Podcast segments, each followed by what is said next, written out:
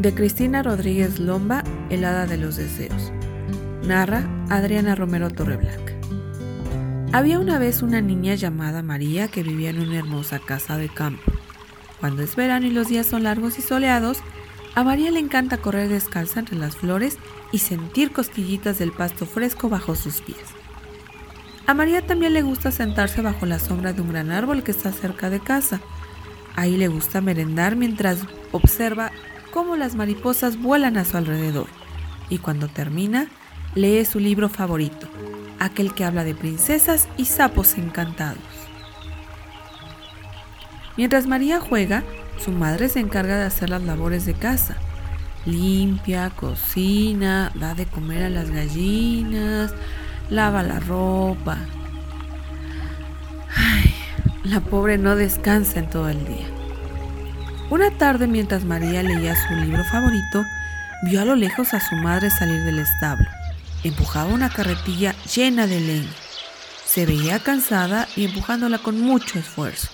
Si tropezaba, toda la leña podía caerse.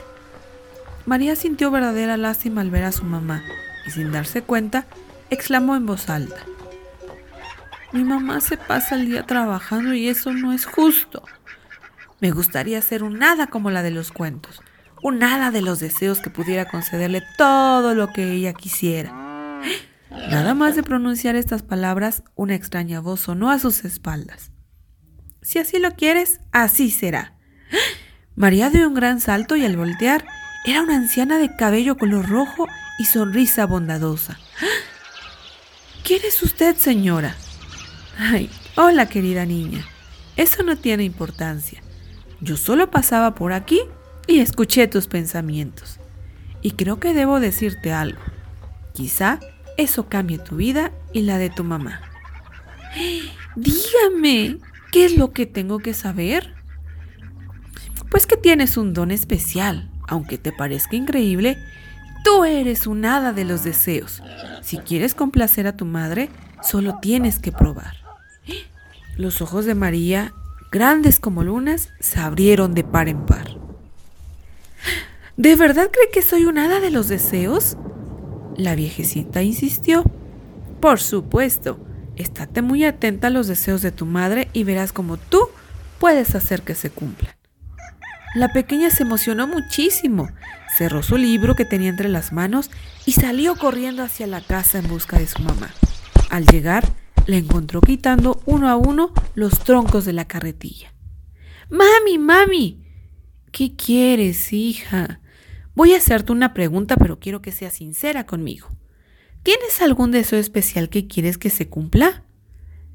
Su madre se quedó pensativa durante unos segundos y contestó lo primero que se le ocurrió.